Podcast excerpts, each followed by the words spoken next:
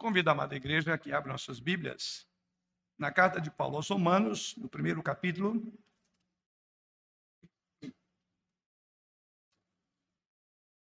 Epístola aos Romanos, no capítulo 1, nós vamos ler os versos 16 e 17.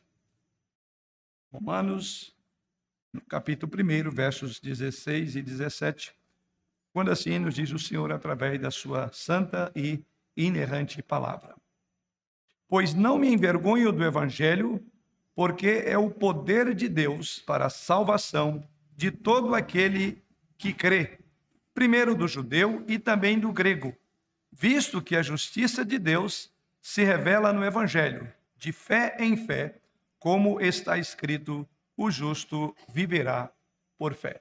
Que o Senhor assim nos conduza por meio da instrução da palavra dele nesta passagem esta noite. Diferentemente de outras ocasiões, irmãos estão percebendo que agora nós estamos quebrando um pouco a nossa sequência sobre peregrinos e forasteiros, ou seja, a carta de Pedro. Né? E a razão disso é porque estamos vivendo um momento muito importante na história do protestantismo no mundo inteiro, né? Como colocado pelo presbítero Bruno, né? Amanhã estaremos aí completando mais um ano da reforma do século XVI, 506 anos, né? De reforma do século XVI.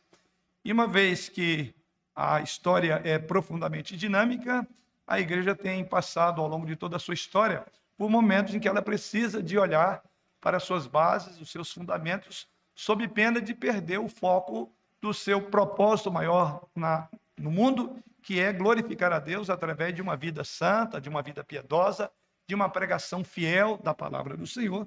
Então, isso nos faz parar um pouco nossa temática é, que temos adotado na carta de Pedro, e agora, de uma forma excepcional, nós vamos trabalhar aí esse texto. E também, eu diria mais excepcional ainda, o que eu não costumo fazer. Gosto muito da, da exposição de um texto, mas, como nosso propósito é falar um pouco da história do, do século XVI, não teríamos como meditar sobre as várias passagens que inspiram-nos sobre os fundamentos da reforma do século XVI, mas tomarei como base inicial o texto que li aos irmãos. Esta passagem que li aos irmãos, volto a ela, pois não me envergonho do evangelho, dizia o apóstolo Paulo, porque é o poder de Deus para a salvação de todo aquele que crê, primeiro do judeu e também do grego, visto que a justiça de Deus se revela no evangelho, de fé em fé, como está escrito: o justo viverá por fé. Todos aqueles que tiveram a oportunidade de ver um pouco da biografia de Martinho Lutero, a sua luta, certamente vão encontrar ou vão entender o quanto que essa passagem fez uma profunda diferença para um monge da escola agustiniana, no momento em que ele compreendeu onde o evangelho realmente, ele próprio chega ao ponto de afirmar como que se as portas do céu se abrissem para ele quando ele enxergou a verdade que lemos nesta noite. Bem, irmãos, Falar da reforma do século XVI é muito assunto, tendo em vista né, que, embora é, no dia 31 de outubro daquela ocasião de 1517 culminou com a reforma, mas a reforma ela não se deu ali. Na verdade, ela eclodiu de um movimento reformista que vinha por vários anos.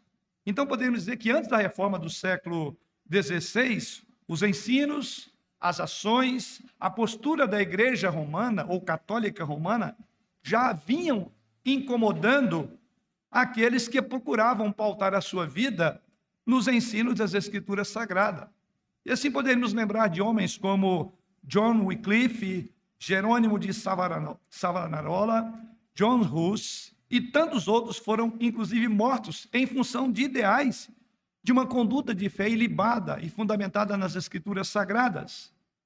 A história registra que já no cárcere, um desses homens, né, sentenciado pelo Papa para ser queimado vivo, João Hus, disse o seguinte: podem matar o ganso.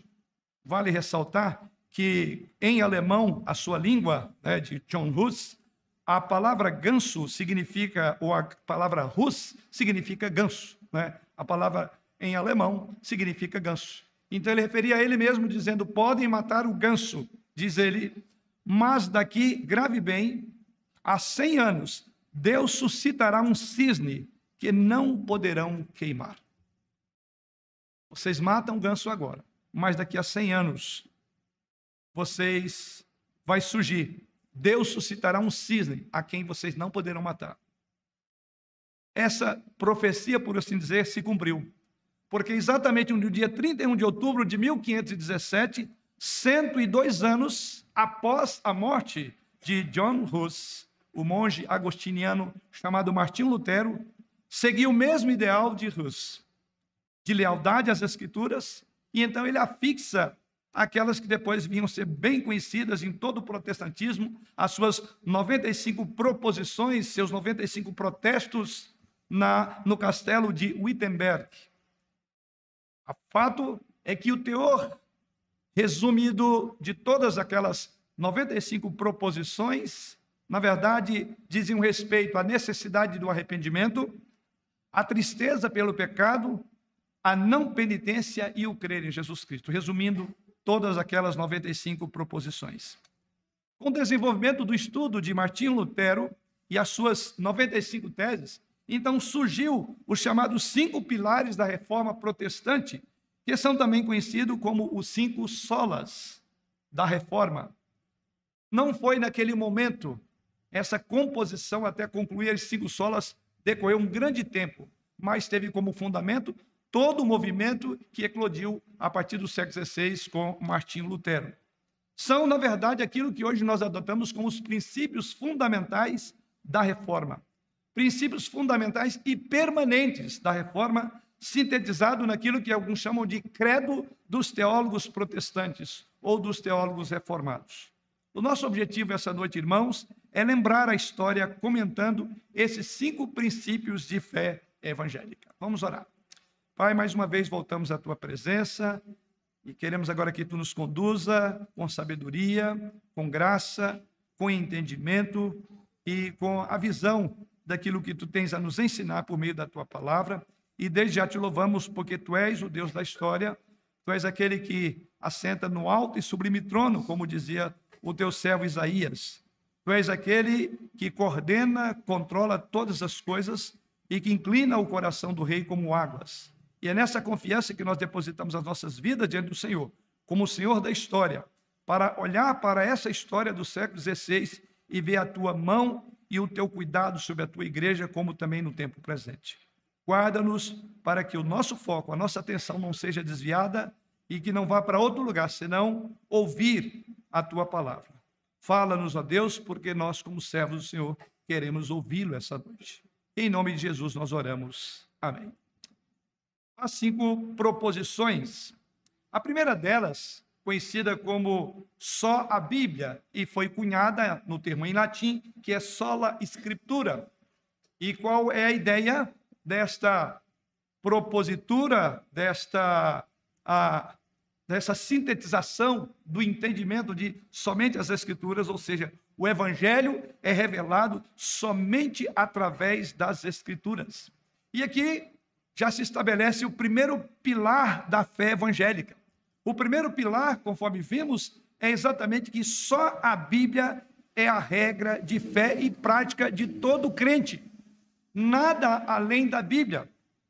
E isso é muito importante porque a Igreja Católica Romana entendia que existiam duas regras de fé e prática para o cristão. A primeira, a própria Bíblia, mas a segunda era a tradição que ela era comparada e colocada no mesmo nível que as escrituras sagradas.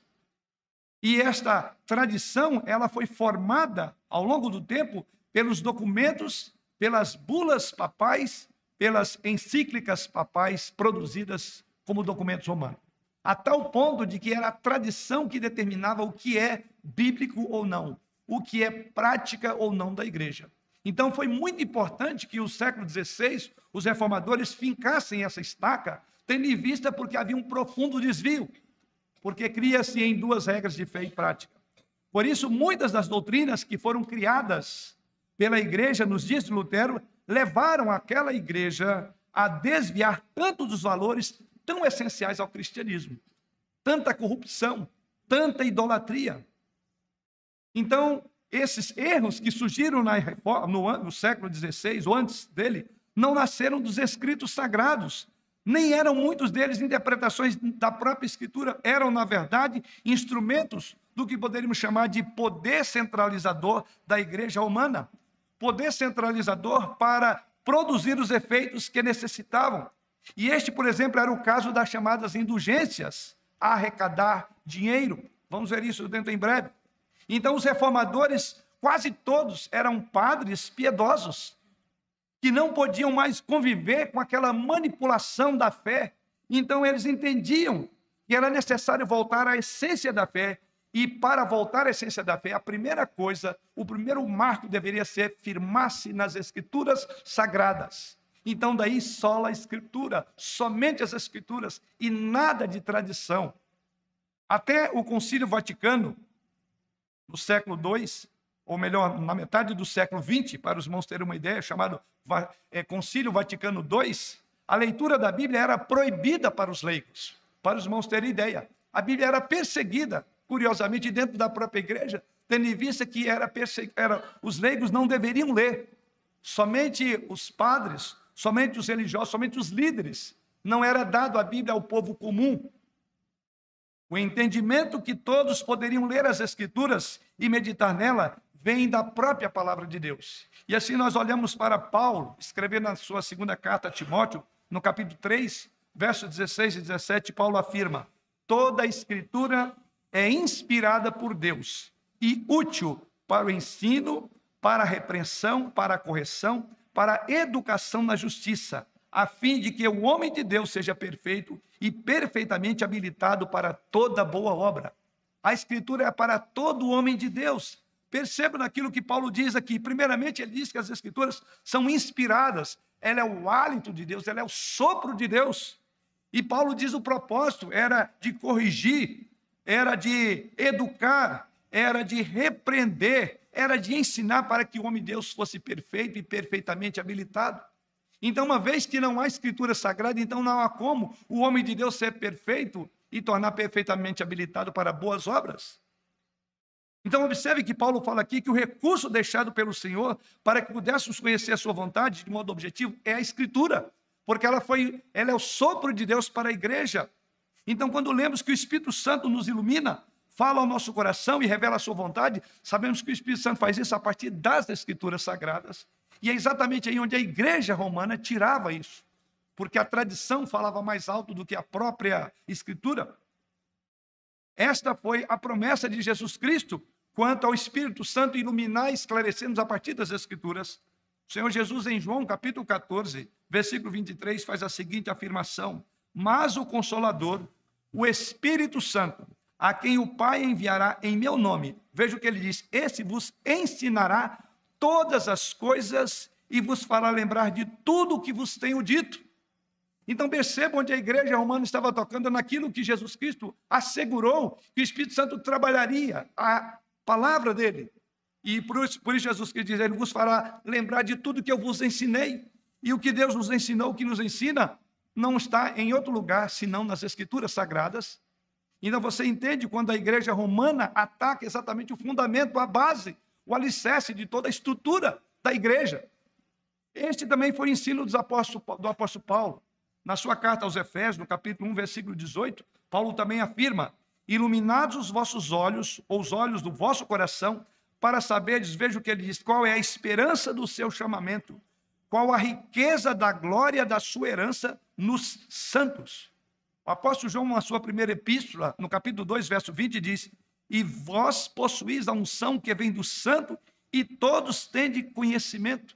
Então, uma das críticas de Jesus Cristo aos judeus da sua época, do seu tempo, era que eles tinham muitas doutrinas, que ele chama lá de doutrinas maquinadas, criadas por homens que haviam se afastado da palavra de Deus. Foi exatamente isso que a igreja romana fez. Ela criou uma série de doutrinas humanas, fazendo com que todo o povo desviasse da palavra de Deus. Jesus condena e dá uma, faz uma dura crítica aos judeus da sua época. Veja o que ele diz em Marcos capítulo 6, versículos é, 6, Marcos 7, versículos 6 a 8. E aqui Jesus Cristo dirige-se aos judeus e diz: Respondeu-lhes: Bem profetizou Isaías a respeito de vós, hipócritas, como está escrito: Este povo honra-me com os lábios, mas o seu coração está longe de mim. E em vão me adoram, ensinando doutrinas que são preceitos de homens, negligenciando o mandamento de Deus. Guardais, olha o que ele diz, a tradição dos homens. Foi exatamente isso que a igreja do século XVI fez. Ela guardava a tradição dos homens e deixava as escrituras.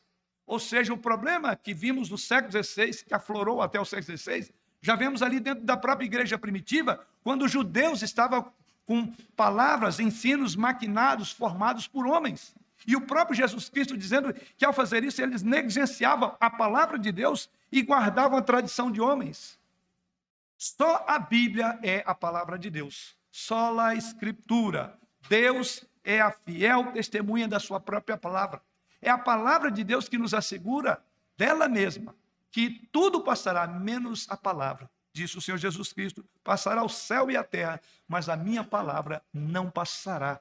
Só a Bíblia é a palavra de Deus. Então, para fechar esse primeiro ponto, você tem lido realmente a Bíblia? Nós temos gastado muito tempo com tantas outras preocupações, acompanhamos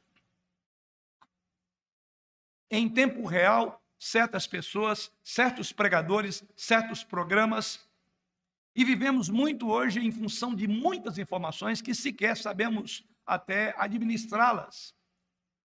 Estamos carregados de informações e, ao mesmo tempo, não temos dedicado um tempo específico para aquilo que é a base, o alicerce da nossa esperança, que é a Escritura Sagrada.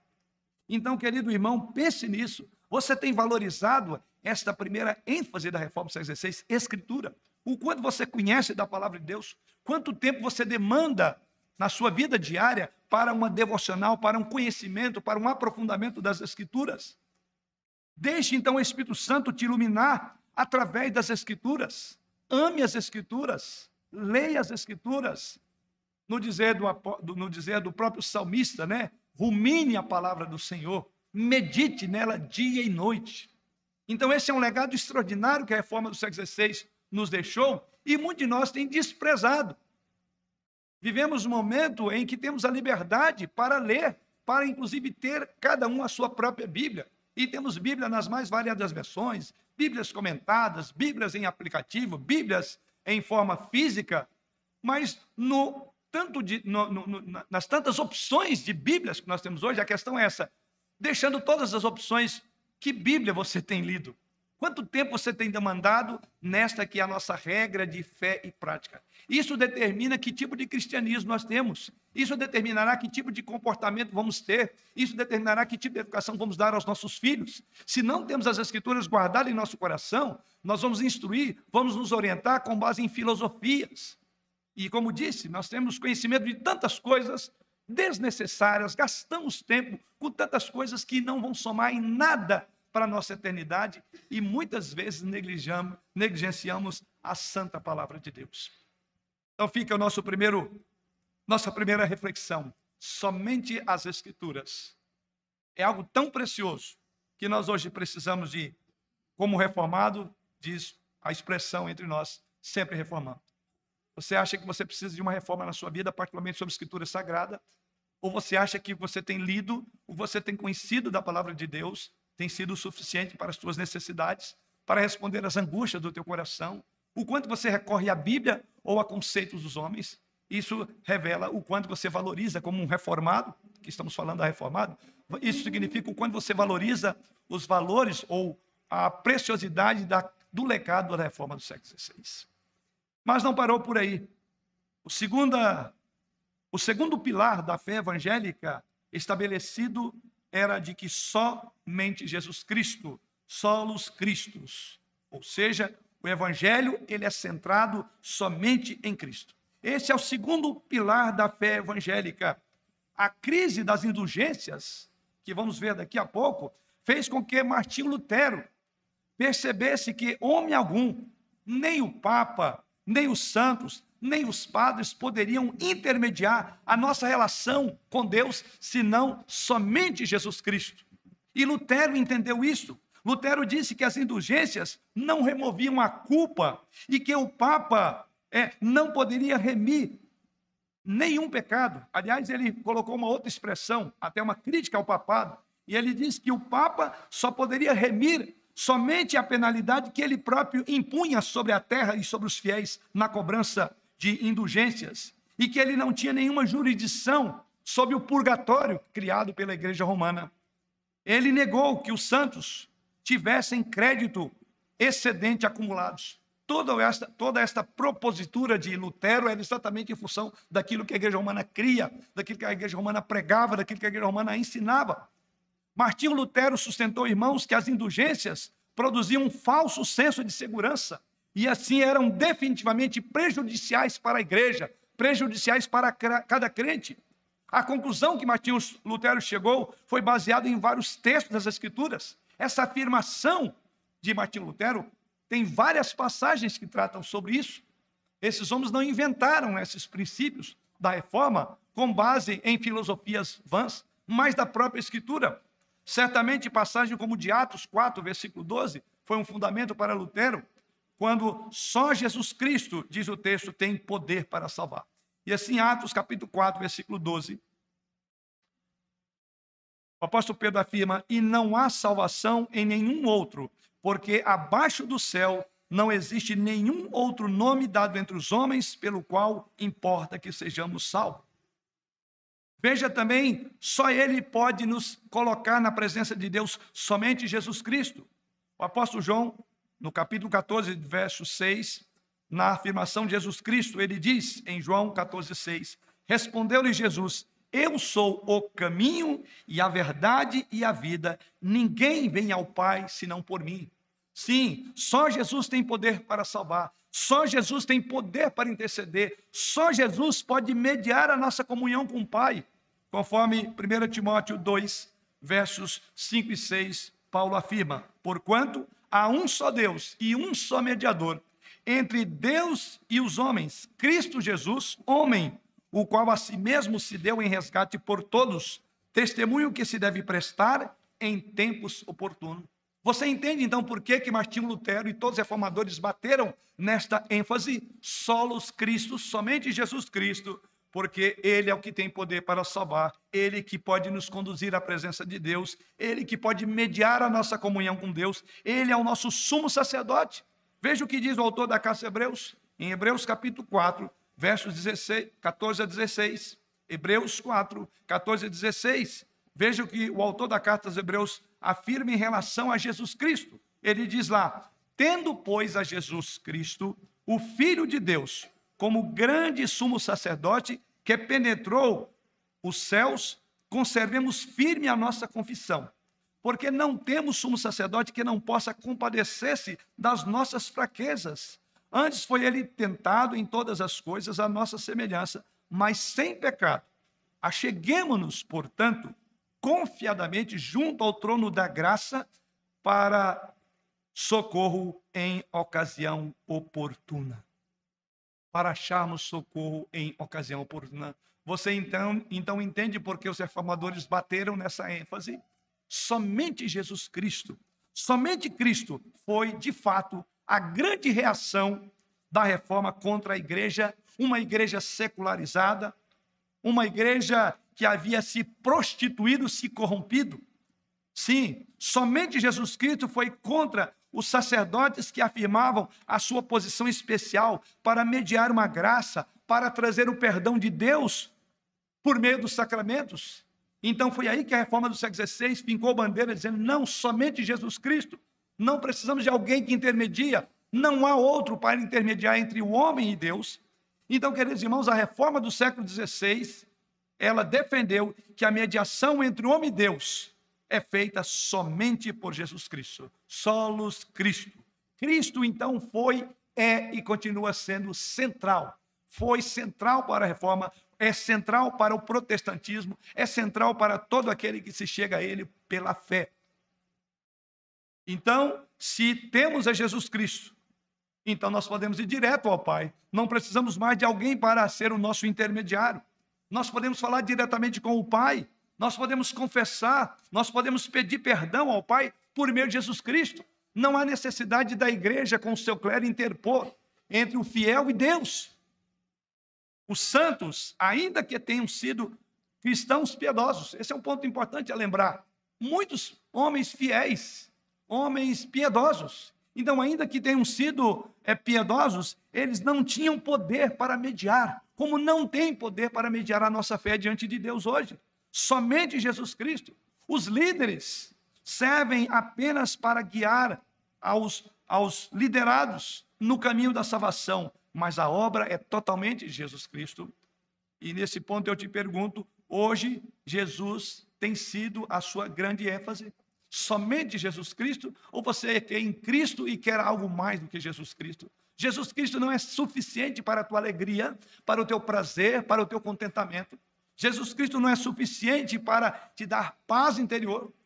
Jesus Cristo não é suficiente para ser tudo aquilo que você precisa. Mais uma vez, lembra um dos livros publicados já em português, né? A procura de algo mais, né? Quantos que têm procurado Cristo e algo mais? Jesus Cristo é tudo, é tudo o que nós precisamos. A reforma do século XVI dizia, dizia, ou antes da reforma, era Jesus e algo mais, era Jesus e, a, e, Maria, era Jesus e a intercessão dos santos, era Jesus e o sacerdócio daqueles que exerciam o governo da igreja. A reforma disse: não, somente Cristo, somente Cristo. Isso nos remete para o terceiro pilar da fé evangélica, da fé cristã, da fé reformada: só a graça, só a gratia. Ou seja, o evangelho é Cristo e recebido somente pela fé. O evangelho, ele é crido e recebido somente pela fé. É o meio pelo qual nós apropriamos da graça de Deus é por meio da fé. E a graça de Deus é um presente, é um dom, como diz a própria Escritura. Se a fé é o meio humano pelo qual podemos ser salvos, então a conclusão é que a graça é o recurso divino no qual colocamos a nossa fé. A nossa fé repousa na graça de Deus, não repousa em homens, não repousa em pessoas, não repousa em partidos, não repousa em governo. A nossa fé está fundamentada numa graça. Então nós não precisamos de votar para ter ela, nós não precisamos de ter um, um candidato especial, porque já é graça dada por Deus. A nossa fé, a nossa confiança repousa exclusivamente nisto. Isso deve alegrar-nos em todo, todo e qualquer tempo. Não podemos, irmão, perder o foco. O que é mais importante? Como a justiça divina então poderia ser cumprida? Se ainda nós somos pecadores? Essa é uma pergunta que a graça vai responder. Como poderíamos ser salvos se, como pecadores, somos condenados pela lei de Deus? A resposta é a graça de Deus. A graça de Deus veio cumprir a justiça por nós. Deus cumpriu a justiça que ele mesmo exigia e assim nos concede por meio da graça. Então, qual é o segredo? Alguém já disse. Qual é o segredo da graça? O segredo da graça está reportado à encarnação, à morte, ao sepultamento, à ressurreição de Jesus Cristo, e isso por meio da graça de Deus. Grave bem isto. Mas a graça de Deus foi ele cumprir a justiça por nós. É de graça para nós, mas alguém teve que pagar o preço. Esse é um fator muito importante. Se é de graça para nós, por outro lado, alguém teve que pagar o preço. Esse é o essa é a questão. Você já pensou nisso? Graça é favor da parte de Deus para nós, mas ele pagou por isto. Como você tem lidado com a graça de Deus diante desta obra maravilhosa? Graça é a justiça do evangelho que pode ser alcançada por meio da fé. Então observe que esses pilares, eles estão meio que ligados uns aos outros. É exatamente isso que aconteceu. Quando Martinho Lutero, o grande reformador, quando ele entendeu isto, ele então não podia conformar-se com o absurdo da venda das indulgências. Por isso que a venda das indulgências foi o ápice, quando ele falou, não dá mais. Foi a partir daí que ele foi e publicou aquelas 95 teses, como falamos na introdução. A Igreja Católica, na época de Lutero, ensinava que além da fé em Cristo, era preciso, por exemplo, acrescentar penitência, era preciso acrescentar as boas obras, era preciso acrescentar os méritos de Maria, era preciso acrescentar os méritos dos santos, era preciso guardar os sacramentos. E para concluir, diziam eles, para diminuir, vejam bem, o tempo do purgatório, para que talvez, eventualmente, você pudesse entrar no paraíso. Ou seja, nenhuma garantia, nenhuma segurança, nenhuma certeza. A Bíblia diz que ninguém é salvo senão pelo meio da graça em Cristo Jesus. Porque ninguém será salvo por mérito próprio, diz as Escrituras. Ninguém será salvo por obras. Ninguém será salvo por sacrifícios ou penitências. E muito menos a compra de indulgências. A única causa eficaz da salvação é a graça de Deus sobre o pecador. Veja o que Paulo afirma em Romanos 11, versículo 6. Romanos 11, verso 6, diz o apóstolo Paulo: E se é pela graça, já não é pelas obras. E ele diz: do contrário, a graça já não é graça. Veja a afirmação de Paulo: e se é pela graça, já não é pelas obras. E ele conclui dizendo: do contrário, a graça já não é graça. Então não tem como. Se você aceita pela graça, não tem o que fazer. Você não precisa de comprar. Você não pode comprar um terreno no céu como pregava a igreja romana, com dinheiro, nem com qualquer outra coisa. Só a graça poderia dar a salvação.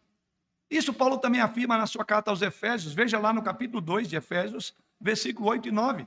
Quando o apóstolo Paulo, quando vai discorrer ali que estamos mortos em delitos e pecados e Deus nos salvou por meio da sua graça, e aí Paulo afirma dizendo: "Pela graça sois salvos, mediante a fé. Isto não vem de vós, é dom de Deus, não de obras, para que ninguém se glorie." Veja, a graça de Deus precisa ser recebida pela fé e nada mais. Não se acrescenta nada mais à graça. Do contrário, é aquilo que Paulo falou. Então a graça deixa de ser graça. Se você tem que fazer alguma coisa, então já não é de graça, é por meio de obra. E aliás, o próprio apóstolo Paulo diz: não de obras, para que ninguém se glorie. Para que todo aquele se gloriar, como diz o apóstolo Paulo, glorie-se em Deus. Que aliás é o último ponto desses cinco, desses cinco fundamentos. A glória deve ser dada somente a Deus. Então a graça de Deus precisa ser recebida. Menos do que isso, seria ser um ultraje, seria querer comprar a graça. Aliás, o autor da Casa Hebreus faz uma advertência muito séria. Voltamos para Hebreus no capítulo 10, versículo 29, ele diz o seguinte: De quanto mais severo castigo julgais vós, será considerado digno aquele que calcou aos pés os filhos de Deus e profanou, veja o que ele diz, o sangue da aliança, com o qual foi santificado e ultrajou o espírito da graça em outras palavras, o que o autor está dizendo é que Deus quer que você receba o seu presente sem querer pagar. Seria deselegante alguém chegar para você e falar assim: Olha, eu vou te dar esse certo presente. Aí você diz: Não, faz o seguinte, eu quero pagar para você. Você faria isso? No mínimo é ofensivo, né? Fala: Peraí, você não entendeu. Eu estou te dando um presente, você está querendo me pagar? Você desconsidera tudo que eu fiz. É mais ou menos isso. A igreja romana entendia que a graça era alguma coisa que você conquistava, você pagava por ela. E o apóstolo Paulo disse: pela graça sois salvo. E o autor da Casa Hebreus disse que isso seria ultraje. Veja o que ele diz aí, com o qual foi santificado e ultrajou o espírito da graça. Não ultraje o espírito da graça. Não queira comprar com a sua boa vontade, com a sua, a, a, os seus valores, os seus padrões. Eu vou fazer algo para Deus. Eu gosto muito de lembrar uma, uma matéria do reverendo Augusto Nicodemos, quando ele fala da alma católica dos evangélicos brasileiros, né? Nós temos um ranço, né? Você crê em Jesus Cristo, mas quer algo mais. Então temos um pezinho lá, vimos com esse conceito. E você vai ver muitos crentes, às vezes, que não crê tão somente nessa graça, ele acha que ele precisa fazer alguma coisa. Ele ainda não tem as convicções de que ele é salvo, porque ele entende que ele precisa fazer algo. Querido irmão, foi de lá que nós saímos. As escrituras são muito claras em dizer que você não deve ultrajar o espírito da graça de Deus. É tão somente receber e ter no seu coração. Isso nos remete para o quarto fundamento ou o quarto pilar da fé evangélica, só a fé, só la fide. Ou seja, o evangelho é recebido somente pela fé. Este é o quarto pilar da fé evangélica, só a fé. Lutero foi um homem que decidiu ir para a vida monástica ainda muito cedo, né? como uma busca pela vida eterna. Havia dentro dele um senso de pecado. Tanto é que diz a própria história dele que ele se confessava o quanto podia. E algumas vezes registra a história que logo depois das suas confissões longas, ele voltava ao confessionário para acrescentar um pecado que ele havia esquecido. E ele acabara de entrar, ele voltava de lembrar e ele voltava para o confessionário novamente. E este homem, tanto é que aqueles que estavam como superior acima deles, como estava acima dele, na sua direção, no seu pastoreio, já não sabia mais o que fazer, porque ele, ele tinha uma sede de santidade, mas não encontrava. Ele pensava que se esquecesse de confessar um pecado, por exemplo, e morresse, não haveria salvação para ele, pois ele estava, na visão dele, em dívida com Deus. E então foi assim que Lutero tentou viver a perfeição, mas ele descobriu que não podia fazê-lo sozinho. Foi quando ele encontrou o texto que nós lemos inicialmente: O justo viverá pela fé. Somente a fé. Lutero, até que chegou ao entendimento disso, foram dias, meses, anos de agonia, de tristeza, de definhar dentro de si mesmo. Tentou a prática, por exemplo, é, mística, mas não preencheu seu coração. Lutero tentou formas de penitência corporal, mas isso também continuava pesando em sua alma. Por causa de sua criação muito severa, a história registra que a justiça de Deus lhe parecia tão demasiadamente impossível que ele não conseguia se livrar dela, porque ele buscava em si mesmo a solução para uma alma em conflito, uma alma acusada de pecado. No entanto, quando ele começou a estudar, começou a ensinar exatamente a carta que liu inicial aos irmãos, quando ele começou a ensinar Romanos, ele se deparou com Romanos 1, verso 17, que assim diz: Visto que a justiça de Deus se revela no Evangelho, de fé em fé, como está escrito, o justo viverá pela fé. É aqui que ele diz que é como se as portas do céu fossem abertas. Tamanho foi o gozo, o prazer dele de encontrar essa verdade inaudita que tanto ele procurava nas penitências, que ele tanto procurava nas suas práticas místicas, que tanto procurava nas suas confissões, mas não encontrava. Ele diz: é simples assim, o justo viverá pela fé, como diz o texto de Paulo aos Romanos, no capítulo 1, verso de número 17. Isso mudou completamente, porque aqui ele encontra a justiça de Deus. E ele diz: Mas essa justiça de Deus ela é revelada no Evangelho. Essa então é a boa notícia que Lutero ouviu. A boa notícia de que os pecados dele foram pagos por meio de Cristo Jesus e bastava ele crer, receber pela fé. O justo viverá pela fé. Então, Martinho Lutero entendeu que não era a justiça dele que o justificava diante de Deus, mas havia uma justiça dada por Deus a ele, por meio de Jesus Cristo, e que cabia a ele apenas crer. Isso então mudou. Foi aí onde a conversão de Martinho Lutero. Não eram as penitências, não são os sacrifícios, não são as boas obras, ou até mesmo a compra de indulgência que livrarão o homem da condenação eterna. Mas a salvação é através da fé na obra redentora de Jesus.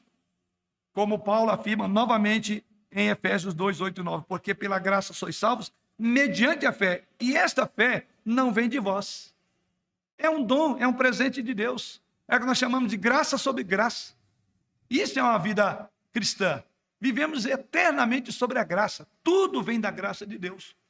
Por isso que Paulo diz para que ninguém se glorie. Por isso que no nosso ambiente não deve haver qualquer tipo de orgulho. Se você é uma pessoa orgulhosa da sua fé, você não entendeu o espírito da graça. Sim, ele sabia que Jesus Cristo perdoava pecados mediante a confissão e a penitência, por isso que ele buscava a confissão e a penitência. Mas o que ele não sabia é que a obra de Jesus Cristo era maior do que a sua própria penitência. Porque ele descansava na penitência, ele descansava na sua confissão. E ao fazer isso, ele nunca encontrou gozo. Até um dia que ele falou: Não, estou olhando para o lugar errado. Essa confissão, essa penitência, ela é voltada para quem? Para aquele que faz tudo. Aí ele olhou para Jesus Cristo. Ele ficou tão focado nos seus exercícios espirituais que esqueceu de olhar para Jesus. Ele pensava que poderia então mitigar, ele pensava que poderia inclusive compensar o pecado com as suas boas obras, porque ele não entendeu até aquele momento que Jesus havia comprado ele pelo precioso sangue e que a salvação era um presente de Deus. Então a fé não é uma questão de obra meritória, era simplesmente o meio pelo qual nós nos apropriamos da dádiva divina. E que o apóstolo Paulo diz em Efésios 2 aí, que inclusive nem a fé vem de nós, ela é um dom, ela é um presente de Deus. Esta verdade central das Escrituras foi a principal razão que Martinho Lutero afixou as suas 95 teses no castelo de Wittenberg. Essas 95 afirmações de fé. Aliás, essas afirmações causaram uma grande revolução. E aqui vale ressaltar quando no momento da venda das indulgências, como disse aos irmãos, Lutero tinha várias batalhas espirituais travando dentro da igreja, porque ele pensava que ele poderia reformar a própria igreja. Lê do engano, até que ele entendeu que não era possível. E aí passou a ser perseguido pela própria igreja, procurado inclusive para matar. Mas tudo começa quando o Papa chamado Papa Leão X. Este homem ele gastou tanto em seu estilo de vida luxuoso, foi um homem tão extravagante em artes que esgotou o tesouro do Vaticano. E a história registra que então, assim ele precisava de arrecadar fundos para construir a Catedral de São Pedro. Ele então vendeu cargos na igreja e foi na venda de cargos que ele vendeu também as indulgências. É assim que começa essa venda do favor divino, ou quase que uma passagem para o céu. E a história registra que um homem chamado Albert de Mainz, de uma família muito abastada da Alemanha, ele já havia comprado dois bispados, mas aos 23 anos ele queria um terceiro bispado por causa do dinheiro que o poder do bispado conferia. E ele então queria um terceiro bispado. E a história registra, mas isso era contra a lei da igreja. Manter tantos bispados não era necessário, não era possível. Então o Papa, este Papa chamado Leão X, ele fez um acordo com este homem, com este Alberto ou Albert.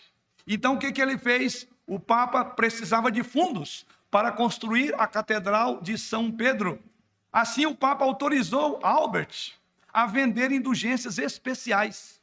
E qual foi a negociata entre eles? Né? Ele poderia ficar com a metade para si, e a outra metade ele tinha dar, tinha que entregar para o Papa. Esse foi o acordo.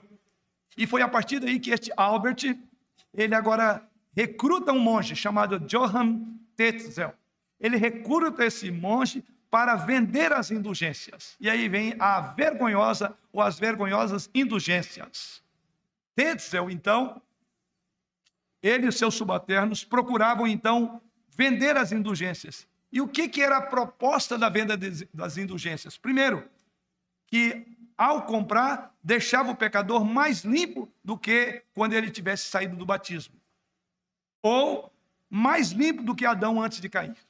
Então, quando você pagava, você imagina esse nível de purificação que era concedido por uma compra, cujo propósito era beneficiar Albert e o Papa Leão X. E a história registra, mais ainda, que a propaganda era deixar também que a cruz do vendedor de indulgência tinha tanto poder como a cruz de Cristo. Ou seja, o vendedor de indulgência concorria com a própria cruz de Cristo, aliás, que ela tinha mais poder do que a própria cruz de Cristo. O que era ensinado também na venda de indulgências? que no caso de alguém comprar uma indulgência para um parente já morto, dizia, tão pronto a moeda caísse no cofre, a alma saía do purgatório e ia para o céu. Essa vergonhosa venda de indulgência.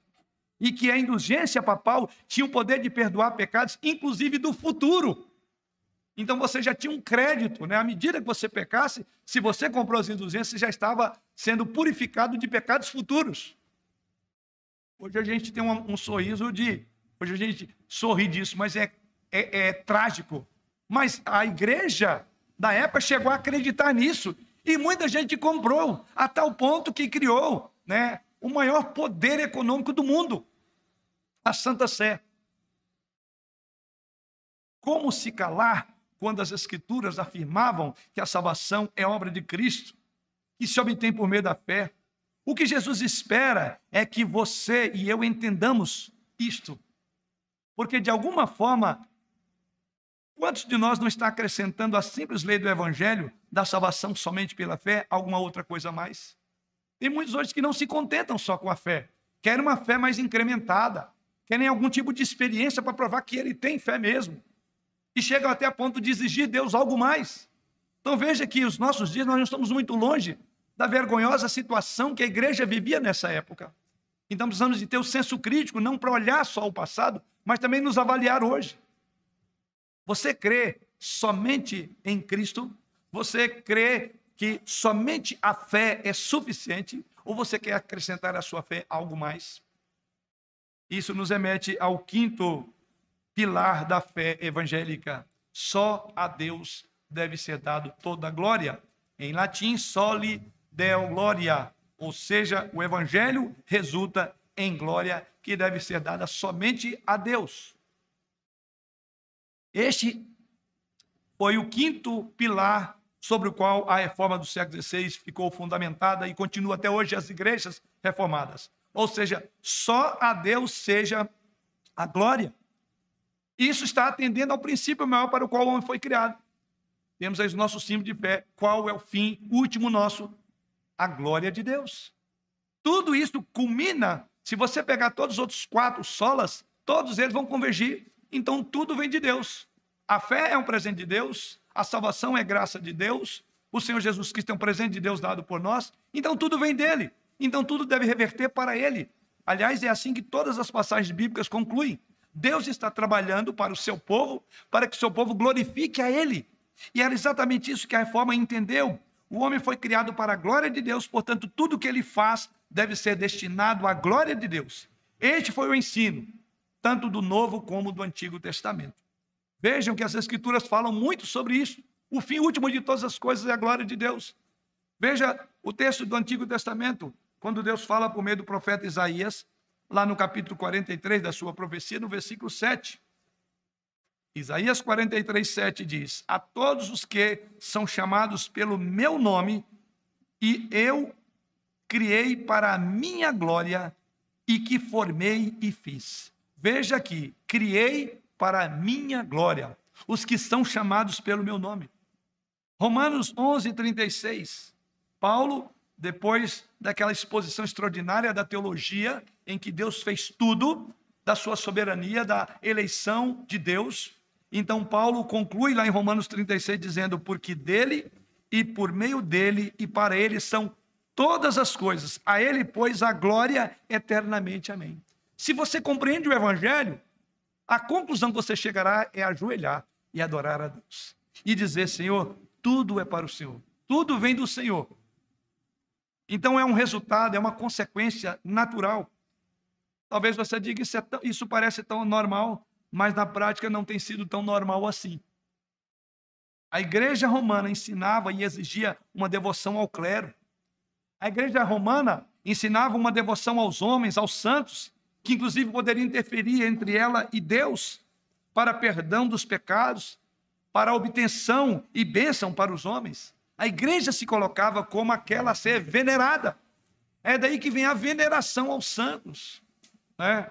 Aliás, o próprio nome do Papa, né, o papai, é aquele que se venera. Quando se estava na presença do Papa e dos cardeais, a reverência deveria ser tamanha, beirando as raias da própria adoração, onde se demonstraria uma total submissão a estes homens. Você entende? Porque a glória foi voltada para eles. A glória que ela é de Deus. E Deus afirma: a minha glória não darei a outra. Não podemos dispensar glória a homens, pois todos não passam de míseros pecadores e carecem da misericórdia de Deus. Este foi o ensino no Antigo Testamento. Veja o que diz o profeta Jeremias, no capítulo 9 da sua profecia, versículo 23 e 24. O profeta Jeremias afirma: Assim diz o Senhor: Não se glorie o sábio na sua sabedoria, nem o forte na sua força, nem o rico nas suas riquezas, mas o que se gloriar, glorie-se nisso, em me conhecer e saber que eu sou o Senhor e faço misericórdia, juízo e justiça na terra, porque dessas coisas me agrado, diz o Senhor. Essa mesma ideia nós encontramos no Salmo 4, versículo 2.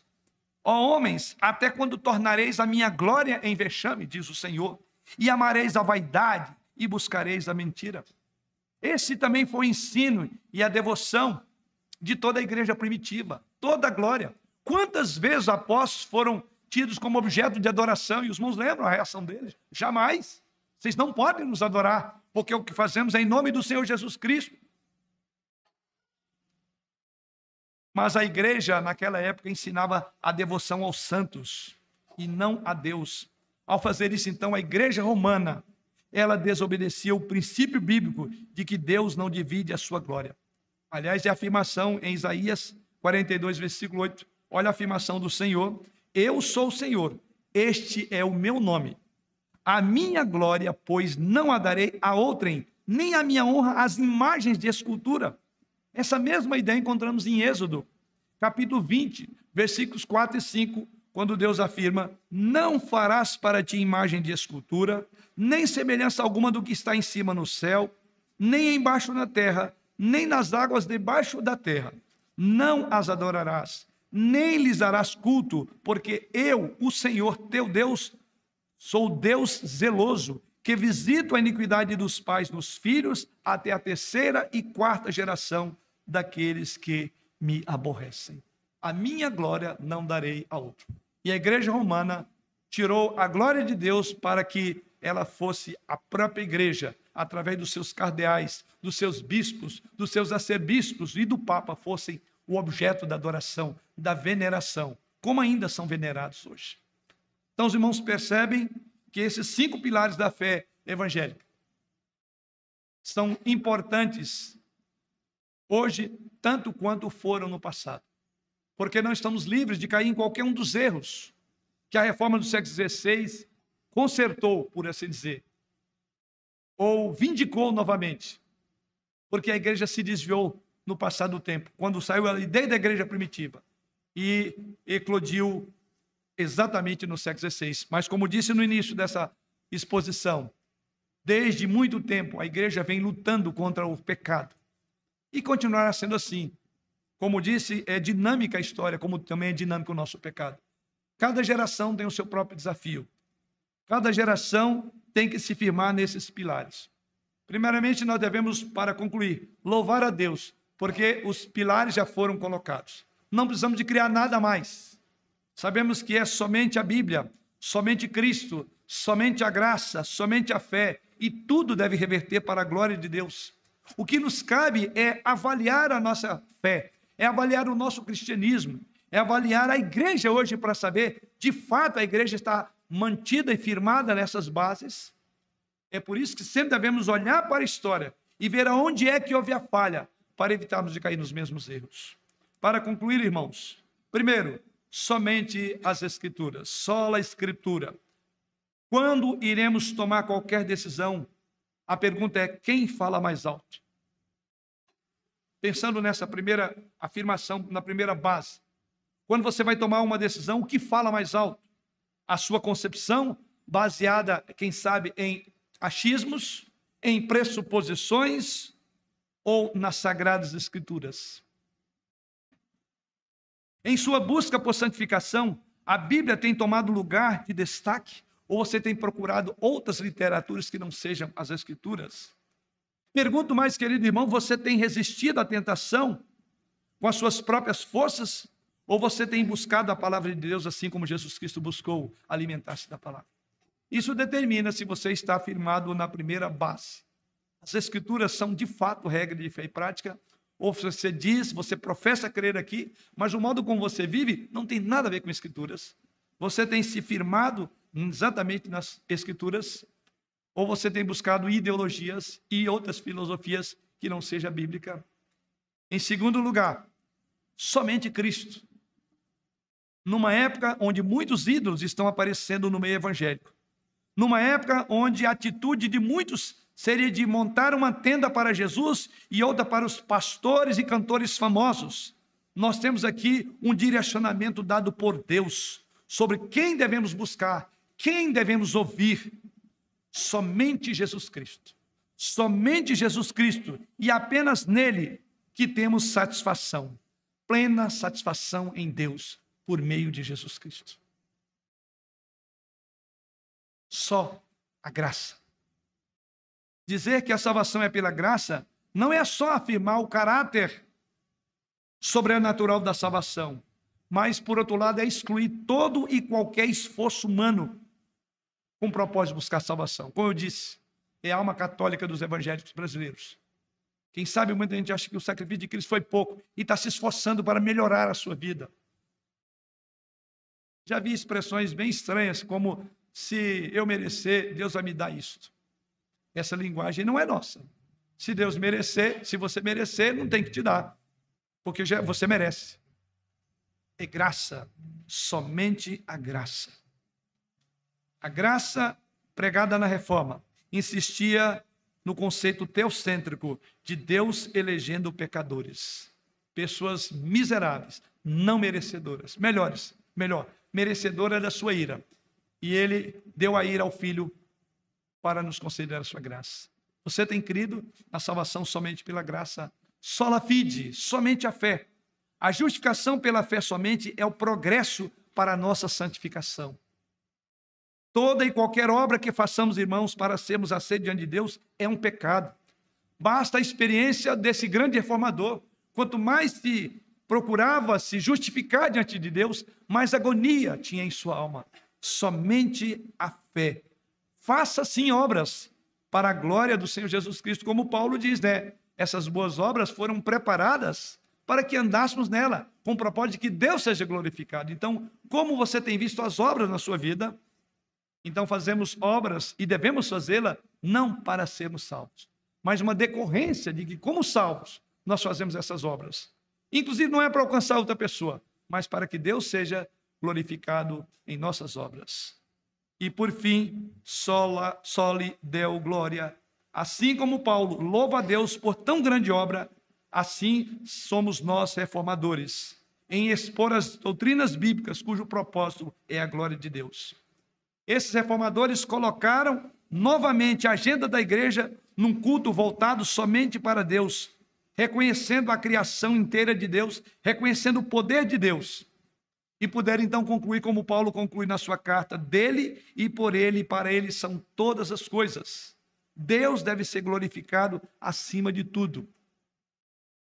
Sim, irmãos, os reformadores foram homens, e a história é capaz de nos apresentar alguns de seus defeitos. Mas as verdades que eles nos transmitiram, pautadas nas Escrituras sagradas, essas bases nos permitem hoje, depois de mais de 500 anos, buscar a essência do verdadeiro cristianismo. Porque no decurso da história, podemos perder a essência do que é o cristianismo. Que essas bases, esses fundamentos nos sirvam, não só agora, mas até o dia que Deus nos servir, dar graça e vida enquanto aqui estivermos. Hoje, então, quero convidar a cada irmão a construir a sua vida sobre essas cinco bases. Avalie todas elas e veja o quanto ela tem sido importante, o quanto ela permeia e conduz o seu coração. Porque é nisso que nós descansamos, é nisso que nós firmamos em momentos, sejam eles quais for. E essas bases que haverão de dar paz, gozo, segurança à igreja, para prosseguir, porque a nova geração que vem aí, nós temos que passar o bastão. Recebemos os nossos irmãos reformadores, e hoje eu e você temos a responsabilidade de cuidar desse valor tão caro que foi para esses homens. A vida de muitos foi ceifada por defender isso. E que assim você esteja pronto também para defender a qualquer preço essas bases que não são propriamente dos reformadores, mas que eles apenas foram lá na Bíblia e pensaram, falaram: olha, esses são fundamentos que mantêm a igreja do Senhor. Que ao Senhor da igreja, o Senhor da própria história, seja dada toda a glória. Amém.